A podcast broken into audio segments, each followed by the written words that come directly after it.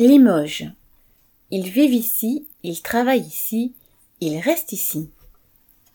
Mercredi 7 juillet au petit matin, à Limoges, une escouade de gendarmes mobiles, aidés de la police municipale, après avoir bloqué tous les accès aux rues avoisinantes, ont brutalement délogé 110 migrants qui, avec l'aide du collectif Zintrar, avaient trouvé refuge dans d'anciens locaux EDF désaffectés. Ces migrants vivaient là depuis deux ans, après une énième expulsion au mois de juillet 2019. Ils y avaient aménagé de petits logements, avaient construit ou s'étaient procuré quelques meubles.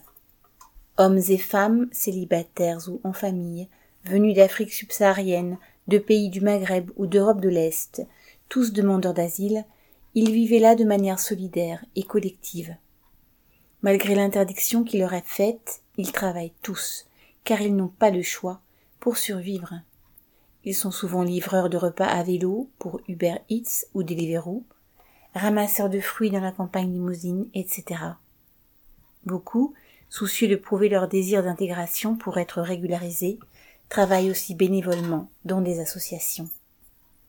Entre-temps, les locaux EDF sont devenus la propriété du Trust de Vinci et un arrêté d'expulsion a été prononcé au tribunal. La police et les fonctionnaires de la préfecture ont donné aux migrants l'ordre de regrouper, ouvrez les guillemets, leurs affaires les plus urgentes, fermez les guillemets, et de déguerpir dans les dix minutes.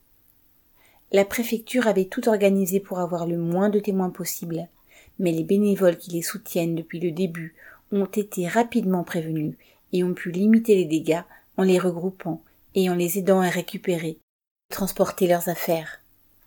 21 habitants de ce lieu de vie appelé, ouvrez les guillemets, squat de la rue de la Révolution, fermez les guillemets, et leurs enfants, régularisés pour six mois après de longues négociations, ont eu le droit d'aller s'entasser dans des chambres d'hôtel.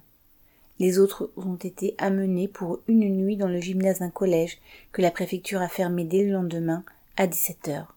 Le dévouement des bénévoles du collectif Shabbat Stentrar ou de secours populaires qui ont réussi à leur procurer des hébergements très provisoire, ils se seraient tous retrouvés à la rue avec le chantage, accepter de retourner d'où ils viennent pour avoir droit à un hébergement, point de suspension, avant de se faire expulser.